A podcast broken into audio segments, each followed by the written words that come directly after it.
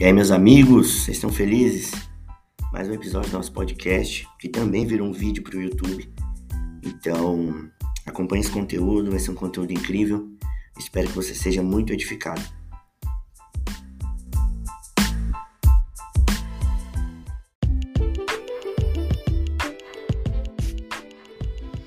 E aí, meus amigos, como vocês estão? Estão felizes? Mais um vídeo aqui do nosso canal que eu quero compartilhar com você um pouquinho daquilo que nós temos vivido. E antes de começar esse vídeo, já quero te pedir, curte esse vídeo, compartilhe esse vídeo para seus amigos, nos segue aqui nas redes sociais, vou deixar aqui embaixo, se inscreva no canal para gente, para você não perder nenhum conteúdo que a gente vai postar aqui e vão para cima que hoje vai estar tá top conteúdo demais. Eu quero falar com você sobre como nós enxergamos o mundo, como nós enxergamos a nossa vida, como nós enxergamos as coisas que nós temos vivido e eu quero conversar com você um pouquinho sobre isso. É engraçado, né, que cada um vê o mundo segundo sua própria lente.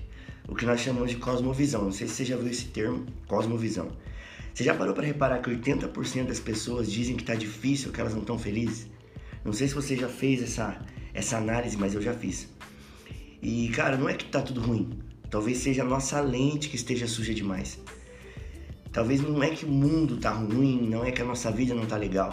Talvez a nossa lente. Eu uso óculos, ó. E a minha lente tá suja. Talvez não seja o mundo que esteja ruim, sua vida que esteja complicada. Talvez você esteja com a lente suja. Primeira coisa, lentes sujas, elas ofuscam a visão. Você já percebeu que quando você está com óculos ele está sujo, isso atrapalha a sua visão? Não sei se você que está me assistindo que usa óculos, você já percebeu isso? É porque existe sujeira. E um detalhe, com o tempo, os nossos olhos se acostumam com a sujeira do óculos. Isso não incomoda mais, sabe? Eu já uma vez eu conversei com uma pessoa que usava óculos também e eu mostrei meu óculos assim. Aí eu coloquei o da pessoa e falei: Nossa, como seu óculos está limpo? Por quê? Porque eu me acostumei com a, minha, com a sujeira dos meus óculos e para mim já não incomodava mais. A gente se acomoda. Isso gera em nós uma acomodação. E deixa eu te falar uma coisa: quem se acostuma não avança. Quem se acostuma com a situação que está vivendo não consegue avançar. Quem se acostuma com a sujeira da sua lente, ela não consegue limpar. Por quê? Porque não incomoda, não atrapalha e com isso ela não muda, ela não transiciona. Outra coisa, você sabia que toda sujeira ela tem nome? Já parou para pensar nisso? Cara, toda sujeira ela tem nome. Talvez seja o seu passado, seja alguma mágoa ou ferida lançada, palavra lançada, mas sempre tem um nome. Quero te fazer uma pergunta aqui. Você consegue identificar quais são as sujeiras da sua lente? Você consegue identificar quais são as sujeiras que estão te atrapalhando de viver aquilo que Deus quer para você? Mas uma coisa, você está disposto a se livrar delas? Você está disposto a limpar sua lente e viver a partir de uma outra ótica? Você vai precisar de coragem para fazer isso. Mas como que você se livra de tudo isso? Como que a gente faz para se livrar de toda essa, essa bagunça, essa sujeira? Usando o lenço da verdade. Se as lentes da nossa vida elas estão sujas com passado, pecado, enfim, nós precisamos usar o lenço da verdade. Para limpar uma, uma, lente, é preciso de um lenço, não é verdade? Um, um pano específico e tal. E na nossa vida, esse lenço se chama verdade. É, tem um ditado que diz: a verdade dói, mas ela liberta. Em partes eu concordo com isso.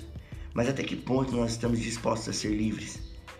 Sabe? Sabe por que eu pergunto isso para você? Por alguns, pra, por alguns fatores, assim, bem, bem específicos. Primeiro, a prisão te dá segurança. Um preso ele come, dorme de graça, não depende de nada dele. Isso gera um senso de sobrevivência e segurança.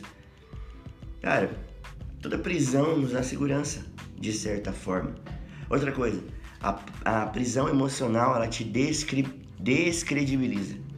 Não adianta, cara. Todo preso tá lá porque errou. E o erro te tira o crédito próprio, te faz se sentir menor que os outros. A prisão ela nos descredibiliza, tira de nós o crédito, tira de nós a autoridade. Última coisa, a prisão ela te para. Te faz você tá preso, sabe? Ilimitado a um único lugar, um único ecossistema, isso te para, te paralisa, te faz viver sempre no mesmo lugar. Isso é um problema. Mas como a gente se livra? Como se livrar dessa prisão? Como se livrar dessa sujeira? Eu separei aqui alguns fundamentos que nós precisamos ter para que nós possamos nos livrar dessas sujeiras que ofuscam a nossa lente, sabe? para que nós possamos transicionar nossa cosmovisão. Primeira coisa, coragem. É preciso ter coragem para admitir que a sua lente está suja e que a causa de você não enxergar o quão boa a vida é, é você mesmo. As, as pessoas precisam de coragem, cara. Coragem para pegar sempre é, esse papel, esse, esse pano, esse lenço da verdade e limpar. Pessoas de coragem pegam sempre a primeira fatia do bolo chamado oportunidade. A primeira fatia do bolo, que é a oportunidade. Sabe aquela oportunidade que você recebe para poder mudar de vida? Aquela oportunidade que você recebe para transicionar a sua história?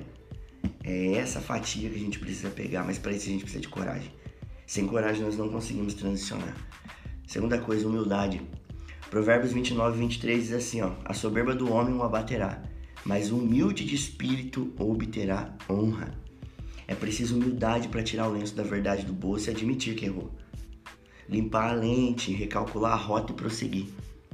Lembre-se de uma coisa: o erro não é o ponto final, mas ele é a vírgula. O nosso erro não é o ponto final que define a nossa história. Ele é só uma vírgula para a gente recalcular a rota e seguir em frente. Os mansos e humildes de coração sempre têm vantagem quando o assunto é honra e sucesso. Isso é bíblico. Nós precisamos ter a humildade de olhar para trás, olhar para nossa vida e admitir que a gente errou e mudar nossa história, transicionar nossa história e começar de novo. Terceiro ponto, conhecimento. O conhecimento vai te fazer decifrar tudo que você Desculpa. O conhecimento vai te fazer decifrar tudo que você verá depois que as lentes estiverem limpas. De que, que adianta uma boa, dire... uma boa visão? De que adianta uma boa visão sem uma direção? Do que, que adianta você enxergar bem e não saber para onde ir? Não adianta simplesmente nós termos lentes limpas. Nós precisamos de uma direção clara. Eu acredito que isso, esse seja o maior dos pilares, cara.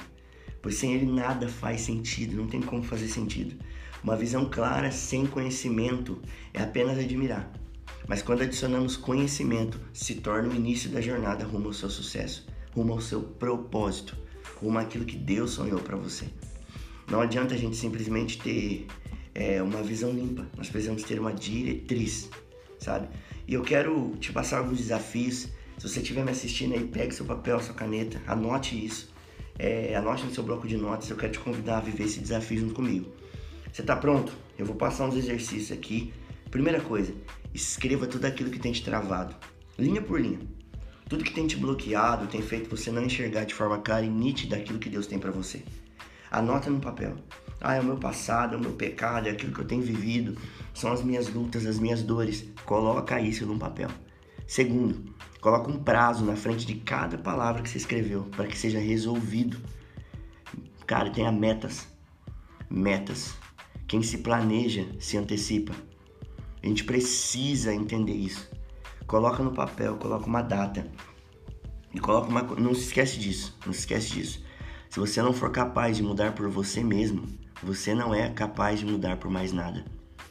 Se a gente não for capaz de mudar por nós mesmos, para nós podermos viver a história que Deus tem para nós, a gente não consegue mudar por mais nada. Sabe? Se, se a honra por aquilo que Deus sonhou para nós não for capaz de nos mover para mudar, se o sacrifício de Jesus, se tudo que Deus sonhou para nós não for capaz de mudar nossa história, se não for suficiente para nos impulsionar para viver o novo de Deus, a gente não muda por mais nada. Então espero que esse vídeo tenha feito, feito sentido para você. Espero que você tenha sido impulsionado por aquilo que você assistiu aqui. Se fez sentido para você, compartilhe com seus amigos, compartilhe com as pessoas que você ama e se inscreve no canal, curte o vídeo, deixa um comentário aqui embaixo falando o que você achou desse conteúdo e a gente se vê no próximo vídeo. Deus abençoe.